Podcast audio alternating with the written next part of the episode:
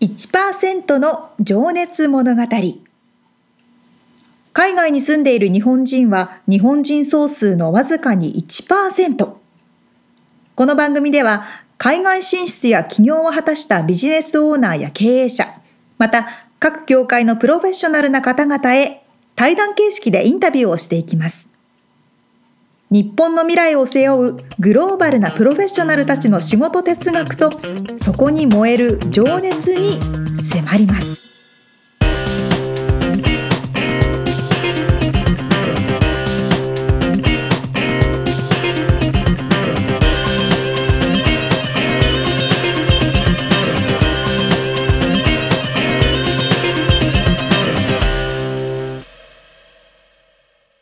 こんにちはこんにちは。1%の情熱物語第59回です五十九回まで来ましたね。ねえあと1回で60回だイエさあみつさん どうです？最近お仕事忙しいです？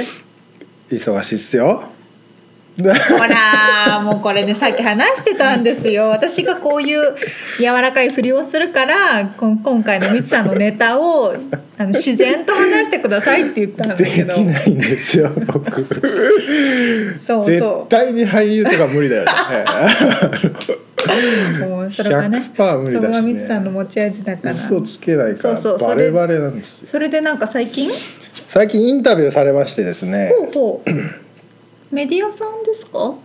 インタビューして。あのね、タッチベースっていううん。コミュニティといえばいいのかな。へええっと海外進出とうんうん。海外就職を応援している。へええーまあ、野村さんという方がやってるんですけど、はいそこの、まあ、Facebook コミュニティとウェブサイトもあってタッチベース海外し進出海外就職とかで検索したら多分出ると思うんですけどその方があーあの Facebook のグループの中でのライブ配信みたいな感じでインタビューしてくれて。動画でじゃあ？そう、あそうなんですか。まあ、そのうちね外にも出すと思うんですけどその時はグループの中の人しか多分見れなかったんだなるけどほど。そうだからライブ動画のインタビュー。ついに？音声からの顔まで出るようになっちゃってまあだからそのグループの人しか見れないんですけどね。まあそのうち出れると思うけどどっかに。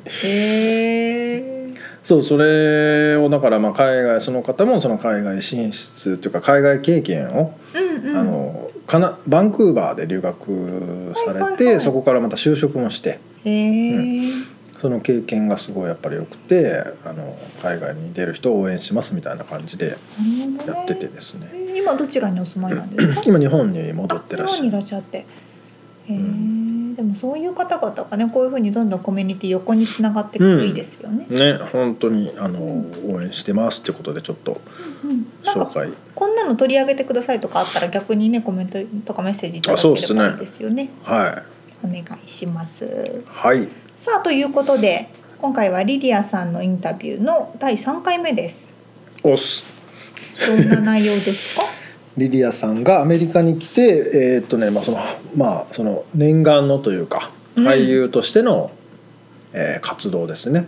を始められてそこからまあ仕事をどうやって取っていったかっていう話とまああのその仕事のに対する姿勢だったりとか、うんうんまあ、あとその俳優という仕事の技術の磨き方？難しいですよね。とかね。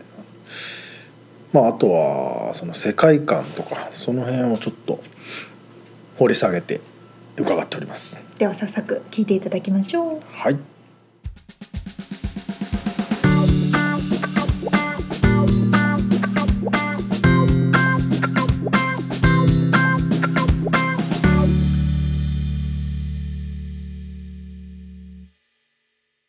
じゃあねちょっと仕事のお話を今からね掘り下げていきたいんですけども、はい。今あのリリアさんが自分の仕事として、まあ、俳優業になったりそのアーティスト業をしてらっしゃると思うんですけどそれをしていてその誇りに思う瞬間とかってありますか？まあ、あと嬉しい瞬間とかも。そうですね。最近だと例えばあの日本の友達が「あ何々見たよ」っていうふうに言ってもらえると、やっぱりあのもともと日本から来た自分でしかも違う国でし仕事をしてる身として、やっぱりそれが自分の国にも伝わっているんだなっていうのを,、見ると本当に嬉しいですし、うん。あなんていうかその自分の仕事が形になってきたなっていう、あの一つのバロメーターにもなるので、うん。そこが最近嬉しくてうん。やっているのと、あと例えばあのあの現場で撮影現場で演技をしてた時に、うん。あの日本人だっていうのを知らなかったって言われることがたまにあるんですね。なので自分の英語が本当にネイティブとしてなんていうか通用するようになってきた。うん。それからあのなんていうかカルチャーとしてもそのアメリカ人としての自分ってうんいうのを見せることができるようになってきたっていうのを考えると、やっとここまで来れたなっていうふうに思うことが最近。あなるほ。どなるほど。じゃあまあお友達からもそうメッセージが来たりとか見たよっていうのは？そうですね。最近あの日本でアイドルで頑張ってる友達が先週ロサンゼルスもともと彼女はロサンゼルスに住んでたんですけども、その子があの、一時来来日？来日じゃない？来米？なんて言うんだろう。来米うん。渡米 で来てたんですけども、はいはい。その子があのユナユナイテッド航空の飛行機をあのに乗ってきたんですね、はいはい。でそれでコマーシャルをあの機内上でうん。見たらしくて、うん。それでスナップチャットで送り送ってきてくれて。リリアさんが出てて。そうなんです。それがすごくね嬉しかったです。それも本当すごいよな。ねユナイテッド航空の、C えー、と CM、はい、うんそれも実はあのフルート奏者としての役で出演しまして、うん。なんかあの自分のもともとのキャリアが俳優としてでもあの活用することができたので、なんていうかその2つがうん。コラボじゃないですけど、うん。の役だったのでなんていうかそれもやりがいがあありました。うんちなみに今フルートは吹いてる？はい。吹いてるんですか？はい、そうなんです。で、あの実はアメリカズゴットタレントっていうあのこちらの番組があるんですけども、はい。それであのフルート奏者として今シーズン出場が実は決まっていて、そうなんですね。そうなんです。だからあの結構久しぶりにまあフルート奏者としての表舞台の機会があるので、楽しみにまた練習出てくださいかな。あすごいですね。それってでも普段のこう日課みたいなの入ってるんですか？フルートってしばらく吹いてないとちょっと。そうですね。でもあの例えばよく言うんですけども1000時間1万時間かな？1万時間何かをすると本当に筋肉のなんていうか、まあマッスル覚えるって感じメモリーって言うんですけどあもー。まあ、それが体が覚えてるはいはいはい。なんか忘れることはないんですけどもやっぱりあの少し練習してないと、感覚がまあ、感覚がちょっと鈍ることはあります。うん。で最近本当にもう俳優の仕事をもうずーっとうん。バリバリやってきたので、うん。あまりフルートに触れる時間がなかったんですけど、うん。逆にあこれじゃまずいなっていうふうに思ってうん。あのこの機会がアメリカズ・ゴット・タレントの機会があるのでなるほど。これからはもっとあの両方うんやりながら、両方を表に出していきたいなとねまあせっかくねその1万時間の筋肉がついてるわけですからね。そうですね。使わない手はないですよね、うんちなみにちょっとごめんなさい。僕の個人的な質問っていうかあのタはタレントさん俳優さんってその、まあ、技術を磨くためにどういう訓練というかあのし練習？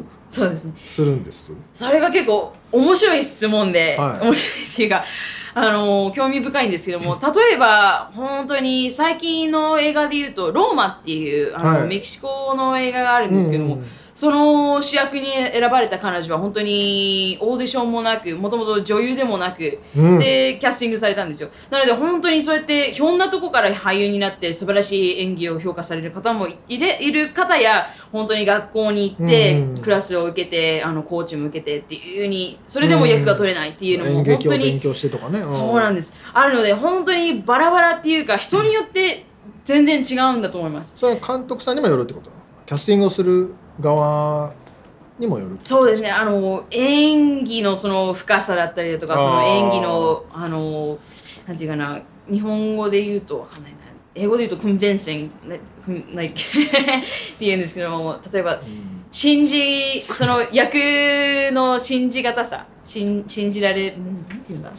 あの入り込めるか入り込めるかどうかっていうそうですね。信憑性ってこと。信憑性。うん。信憑性は本当に練習したからできるものではなくてなので本当に人によって全然違いますね。どうやってそれを磨くんですかね？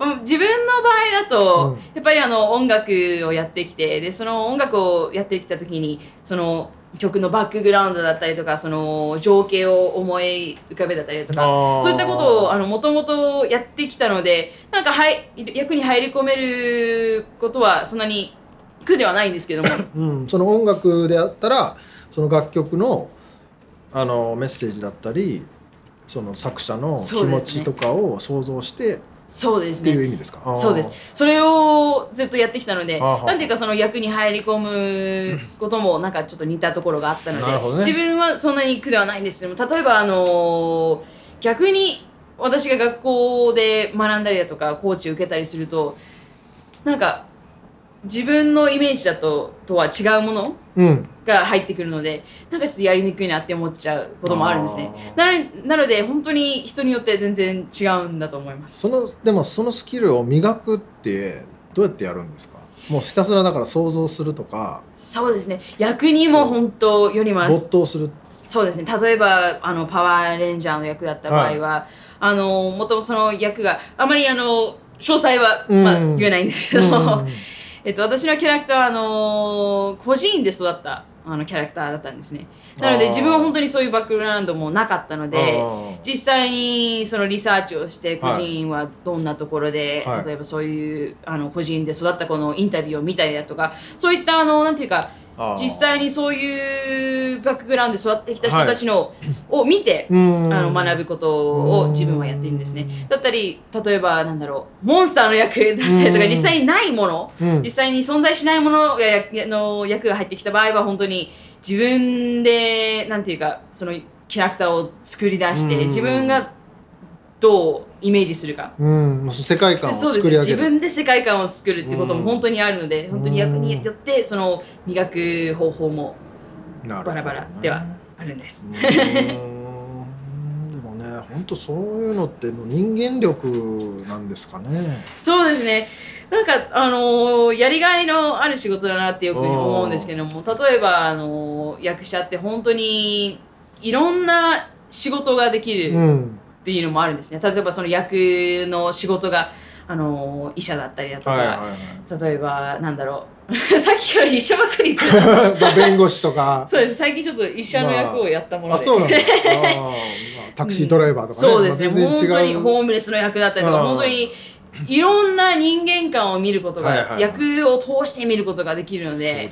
なんか一つの人生を生きていても、うん。なんていうか、違う人間うん。を生きることができるっていうか、ん。そんなこともあるので、なんかやりがいがある仕事まあ、だし、知識もそこで得ないとねある程度そうですね。医者の役をやるのは。あ のいろんな仕事に対してのその価値観だったりだとか、幅広い。そうですね、うん。そのね。分野を学ぶことができるので、はいはい仕事その俳優を通して、その仕事をしているとやっぱり楽しい。幅が広がってくるのかとな思います。まあ、それをその役に没頭する時っていうのは自分はそこにはあるんですか、私の場合はどこかやっぱり自分のかけらが残ってて、うん。じゃないとなんていうか。あのヒース・レジャーさんっていうあの役者がうん。自殺をされてしまったんですけども、はい。彼はあのとダークナイト、はい。とバットマンの映画で、えっと、ジョーカーっていうピエロの役を、はい。あの演じられたんですね、はい。でそれで役に入り込みすぎてしまってなんか鬱になっちゃってで自殺されてしまったってそういうストーリーもあるので本当に少し自分をどこか残しとかないと。なんていうかつかめるもの自分としてつかめるものを残しておかないとなんていうかちょっと危ないなっていう。でも逆に言うとそこまでいっちゃうんだ。そうですね。そこまで本当に入り込んじゃう役者さんもいるのでそれはちょっと怖いなっていう。切り替えができる人もいるのかな。そうですね。切り替えもできるようにしておかないと本当にどこが自分がいなくなっちゃうんじゃないですか、リリアさん的にはどうなんですか？その役をやってる時の普段の生活って。そうですね。あの私の場合はもうあの撮影が終わると、うん。もう自分に戻るっていうあふうになスタイルにしてまできるす方なんですね。そうですね、うんでも本当に友達の役者はあの 撮影期間中は、うん。そのプライベートでもその役に入り込んだりだとか、そういう方もいるので怖いですね。なんか怖いですね逆に。本当に自分って何だったんだろうって思っちゃううねえふうに。何が本当の自分だったんだろうってなりますよね。興味深い仕事ではありますやそのねアイデンティティの崩壊みたいな話ってその、まあ、海外に生活を始める時に感じることもあるじゃないですか。そうなんです。昨日ちょうど友達とその話をしていて、うん。なんか自分が英語で喋っている時と、はい。日本語で喋っている時の性格が違うなって思うことがよくあるんですね、うん。英語で喋ってると私結構あのジョークをよく言ったりだとか、うん。なんかあんまり真面目な方ではないんですけど、うんなんか日本語で喋るとこうなっちゃうんですよなのでなんかどちらでも同じ性格が出せていけたらいいなっていう話をちょうど昨日していたので、それはでもやっぱ言葉によるんですかね。そうですね。あと、例えば、あのーこっちのジャパニーズアメリカ、ジャパニーズアメリカンの方は、うん。あの、両方日本語と英語が喋れても、同じ環境で育ってきたので、なんかどっちの言語でも自分が、あのー変わることはないっていう話を聞いたんですね。うん。でも私の場合は、日本語は日本で学んで、うん。日本で育ってきて、で、英語はアメリカで学んで、アメリカでうん習得したので、完全に分かかれてるわけ、ですそうですね、その、使っていた言語の場所が違うので、うん。それもあってなんか性格も違うのかなっていう。なるほど。思っちゃうことがあります。そうかその時の生活スタイルも違うそうですね。その喋っている人が アメリカ人だったりとか、うん。喋っている人間がうん。実際に日本人だったりとか、だから敬語があったりだとか、うん。ああの英語は敬語がないので、うん。なんかもっとやっぱりフランクになっちゃうっていうのもあると思うんですけども。そうですね。いやー面白いなー。ちょっとね僕皆さんに聞いてることがあって、はい。あなたにとっての仕事哲学って何ですかって聞いてる。ちょっと 今の話じゃないけどちょっと硬くなっちゃうけど あのそのフィロソフィー仕事で自分が一番大事にしているものって何ですか、私は個性だと思います。やっぱり。あのー日本にいた頃は本当に制服を着てたりだったりとか、あの髪の毛も染められなかったりだとか、逆に日本って出る釘は打てじゃないですけども、うん。本当に個性を消す場が本当に多くて、なんかそれがもったいないじゃないですけども、うん。なんか自分を出す機会がなかったので本当にアメリカに来て、うん。あ個性ってこういうものなんだ、うん。個性って出せば出すほどなんていうか、うん。人間性に面白みが出るじゃないですけども、うん。そういう中であの例えばあの仕事をする時も、うん。そのどこが自分あの役に入り込む時も自分を残すっていうのもさっきもありましたけどそこで個性を出しじゃないですけども、うん。なので個性を出しながら、まあ、リリアワールドじゃないですけども、うん。それを今大事にしながら仕事を、しています。かそっか。これはリリアだねっていう部分がそのいろんな仕事でも共通してあるってことですね。そうですね、うん。自分のワールドを、ううんん。そうリリアワールドかな哲学は。なるほどね。でも実際にその杭を打たれたなって感じたことがあったってことですね。そうですね日本日本くあ杭を打たれたというはか杭自分が出そうなところを上から抑えられたみたいな。そうですねあそうなんだ。特にあのー結構あの厳しい学校に行ってたもので、あーはい。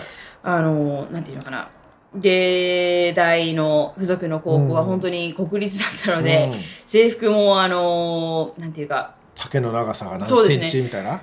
私は結構逆にスカートを長くしちゃいたいなぐらいのあのあー。変人だったんですけど。それもダメだし。そ例えばあの眼鏡の色もあの黄緑色だったんですよ。それをなんかちょっと派手だからやめなさいって言われたりとか。そんなのって必要なのかなってに思っちゃって。おかしいですうね。んそれで意味そのが理由がわかんないですよね。そうなんですよ。うん理由が理由を教えてくださいっていつもあの先生に言ってた。結構反抗的な生徒だったんですね。なので本当によく釘はあの打たれていたので。ね。逆にあのアメリカに来て自由もう本当に自由の国じゃないですけどそれを見た時に爆発しちゃったんですよね、なのでピンクの髪の毛になって。うん。でそうですね。こういうあの洋服スタイルもこうなっていって。逆に戸惑いはなかったんですか？こんな自由にしていいんだみたいな。もうないです。もうやれみたいな。羽ばたいて。もう鳥は大きく羽ばたいてい素きました。晴らしいね。う んじゃあそんなリリアさんのを作ったルーツって自分でまあ影響されたのはねさっきのマイケル・ジャクソンとかあると思いますけどルーツって何だと思います？やっぱりあの音楽だと思います。あであの最初にアメリカに来た17歳の時に来た時もあの英語が喋れなくて、うん。で友達もこっちにいないし家族もこっちにいない、うん。もうないないない状態で一つだけあったものはやっぱりあの音楽と音楽で培ったスキルだったので、うん。うんそれはやっぱりあの特にあの楽器奏者なもので、うん。言語を使わない音楽なんですよね。なのでそこでユニバーサルラングエージじゃないですけども、それ音楽を喋れなくても通じるものが。そうですね。音楽を通してコミュニケーションをして、そこから輪を広げていったので、うん。やっぱり音楽が根源にうん。あったんだと思います。それは自分をこう支えてくれたっていうか。そうですね。あの自分の武器コミュニケーションツールそしてなんていうか、うん、いろんなものを兼ね備えた音楽だったんだと思います。うん。それはでも本当お母さんに感謝っていうかそうですね。今となっちゃえばあの本当に練習も毎日6時間して嫌だなって思った時もあったんですけども最後にこう考えるとうん。あ今フルートがあったから音楽があったからここにいるんだなってよく思うので感謝です。それはお母さんに聞かせたいな。なんか恥ずかしいな。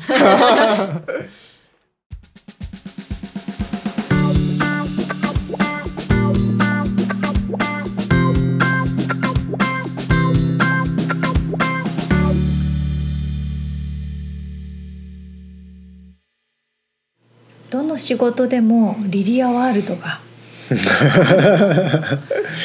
アイデンティティがね。そうそうそう、うん。確かに俳優さんっていろんな役にならなきゃいけないから、自分を変えなきゃいけないじゃないですか。そうだよね。でも変わりすぎてもいけないんですね。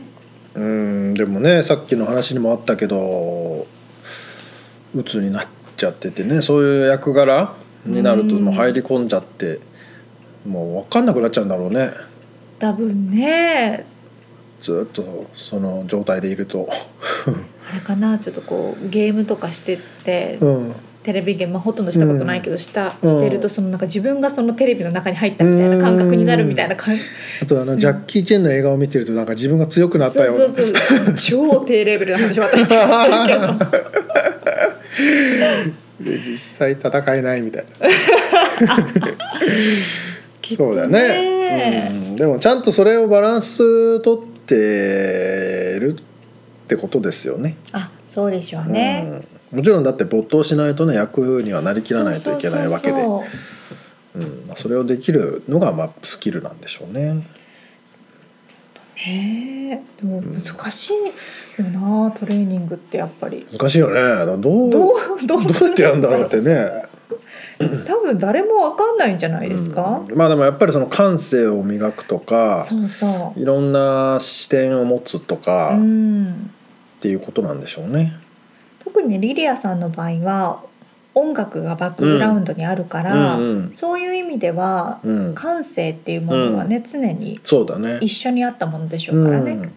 あとその実際に表現をした時の多分感覚として、ああ多分そこはやっぱ通ずるんだ、うん、客がどういう反応するかとか自分がどう見えてるかとかね客観視できる部分はそこで磨かれてると思うけどね。なんかこう音楽というツールと演技っていうツールって別ではあるけど、うんうんやっぱりエンターテイナーとしては一緒ねなんですね。まあアートですですからねその表現者としての側っていうのは多分同じんじゃないかな。そうですようね。んへえ。えでもなんかデルクイが撃たれたことがあったって言ってたけど、うんなんかちょっとねやっぱ日本だとちょっとはみ出ちゃうんじゃない？そうかもね。収まんないでしょ。そうね確かにパワフルすぎるから確かにアメリカはそういういろんなところでちょっとはみ出ちゃうようなうん個性を持った才能った人特にロサンゼルス、うん。ハリウッドとかって、そういう人たちの集まりでもあるような気がしません、うん、まあでもはみ出ちゃはみ出っぱなしでしょ。はみ出て OK なあそう国じゃん。ね。はみ出ないとむしろ、うん。そうそうそう、そうそう誰にも見てもらえないかね、も、主張しないといけないですからね自分をね。いやーでもすごいなそういう世界で戦っていくの。ねでも本当そこで本当に勝ち残っていくっていうのは本当にすごいことだと思うけどねあの実際アメリカンでもそこに勝てないわけですからね。ね外国から来てそこで勝っていくっていうのは。超大変。でもすごい。光栄になっちゃった。まだね来週もお話あ最終回がりますから残ってますから。はい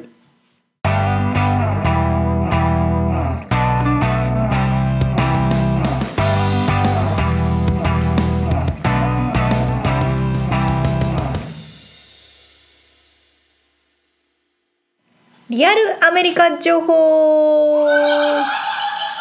めっちゃ笑ってる。このコーナーではロサンゼルスから最新のビジネス情報生活情報をお届けしていきます、はい。経営者のミツさん。ほう。敬語はつけてますか？敬語。敬語はつけてませんあのここに面白い記事があるんですけど。筋トレはしております。じゃあ自分で自分の身を守ってください。シリコンバレーの経営者ははい。数億単位の経費が警護に使われてるっていう記事。はいはいはいはい。ワイヤードというところがね 出してる記事なんですけどあのフェイスブックのマーク・ザッカーバーグうん。CEO はね日本円にして11億超になるお金をかけて年間11億。年間11億のお金をかけて警護をしてるんですって。何人ついてるんだろうねそれは。それってでも人だけじゃないでしょうねまあそうでしょうね。多分。まあ、車とか、まあ、あとその情報とかもそうセコムみたいなこと？まあ、セコムもそうだと思うけどい 家でサングラスかけた人がこう 盤を張ってるんじゃない？そういうこと。いや、多分私たちの今までの想像しているセキュリティと違うんでしょうね、きっと。まあそうねいろいろな意味でのセキュリティね幅広いですよねそうそうそうそう。で、やっぱり経営者の人ってアメリカはものすごい警護にお金をかけるんですって。うんうんで、それぞれね、このそこまで有名になるとね知らない人いないしね。そうね。あの憎たらしいなと思ってる人もいるだろうしね。そう、そうなんですよ。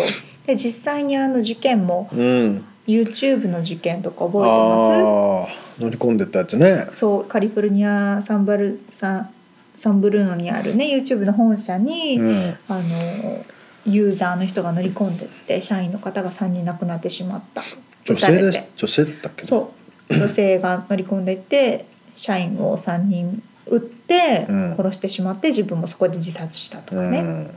特にやっぱこういうネットワークの仕事あのものって顔も見えないし世界中に人たユーザーがいるし、うん。その人たちからいろんな反感を買ったりうんうん。することもあるから。そうだよね。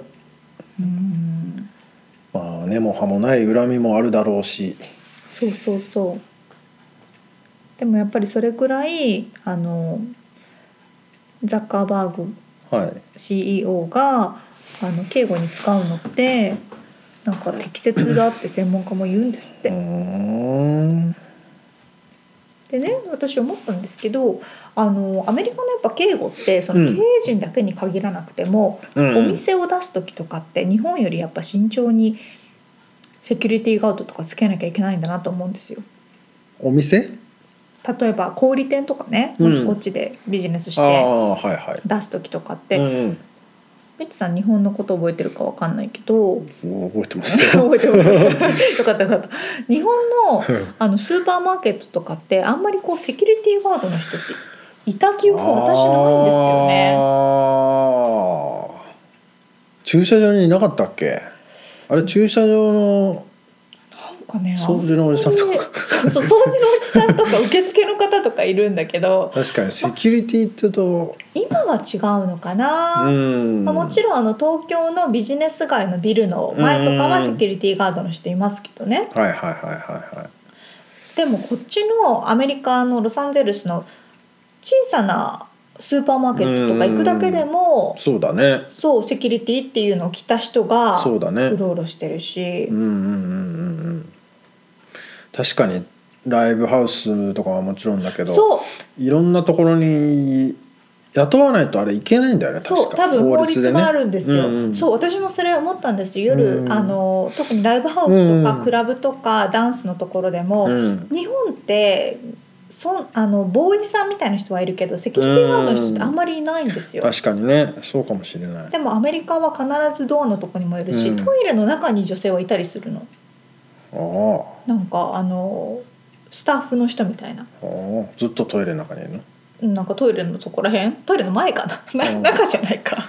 たまに中であのガムとか売ってる。あそうそうそうえ男子便所も男子えいるよいるよいるいるいるいるんだ。あの仕事辛いだろうなとか思うんだけどいやなんかそう売ってるんだよね。で髪をこう取ってくれてね手洗っったらうん。その手洗った後に髪を渡してくれるんですねよ、こあれで拭いてあの時にチップを渡すべきなのか迷わない。そうめっちゃ迷う。そこにガムとか飴とかお菓子とかあとちょっとキラキラ光る帽子とか。そうトイレの中でめっちゃお店になってるね狭いとこで。あれ日本ないですよちねなみにあれセキュリティじゃないでしょ。あれ商売。日本にもいるの？えない。日本はいないよね。あれはいないよね。あれ見た最初見た時ビビったもんね。ビビった。でもだんだん慣れてきてね。あなんかでもなんか忘れたらあそこで買えばいいじゃんみたいな感じ。まあまあね。そう。まあそんなこんなでちょっと話それましたけど、はいはいはいそういう小売店とかでもセキュリティの方がいらっしゃる。いるねでウォルマートとか行きますみつさん、うん。うん、うん、たまに行くよ。たまに行きます、うん。で私ウォルマート最初行った時びっくりしたのがお買い物して出る時にうん。入り口で必ず止められますよね。はいはで日本ではこれないんですけど止めて買ったレシートを見せないとい、うん、外に出られないの。そうだね。そう。でこれは万引き防止するためなんですけどね、でこう買ったレシートを見て見せて多分というかまあ全部チェックしてないけど絶対チェックしてない。と思うオッケーみたいな感じで丸だけつける。あそうそうーそう。確かにな。それでまあ犯罪の抑制につなげてる。うん。まあある意味ちょっとだから過激な人が多いのかね。どうなんでしょうね。まあ、まあ銃持ってるっつうのがね一番かな。りますよね。うん。そういう意味では、まあ、何時以降はあのもうん。う例えばガソリンスタンドについてるコンビニでも、うん。10時以降はお店は閉まっていてこのちっちゃい、なんだろう銀行のお札出し入れするぐらいの窓じゃないと。そうそうそう。防弾ガラスになあそうそうっててねで下のあの手のなんだあのパチンコ屋に行って時に景品もらう時のそうそうそうそう。手とあの商品とお金だけ行き来できるように小さな小窓しか開かなくなったりとかしますからね。うんそうまあ馬獣社会っていうのもありますけどねうんそうそういう意味ではその警護とかセうんキュリティに関してアメリカは日本と違いますよね。まあでもそれだけ経営者もそこにコストがかかるってことですね有名になればねそういうことだ。じゃあうんそこは多分日本の営経営者とは桁違いにかかってるでしょうね。そうでしょうね。うん、多分あの考え方とか敏感になり方も違うでしょうね。まあ孫さんとかもすめちゃくちゃ有名だけどそこら辺で見ても「あ孫さん」っつってこうねな あのなんつうの？狙うやつはいなそうだもんな。確かに、ね、確かにね。ヒットマンとかね。じゃあそろそろね、怖い社会です。みつさんも。敬語。敬語つけるつけるようにならないと。筋トレします。以上リアルアメリカ情報でした。はい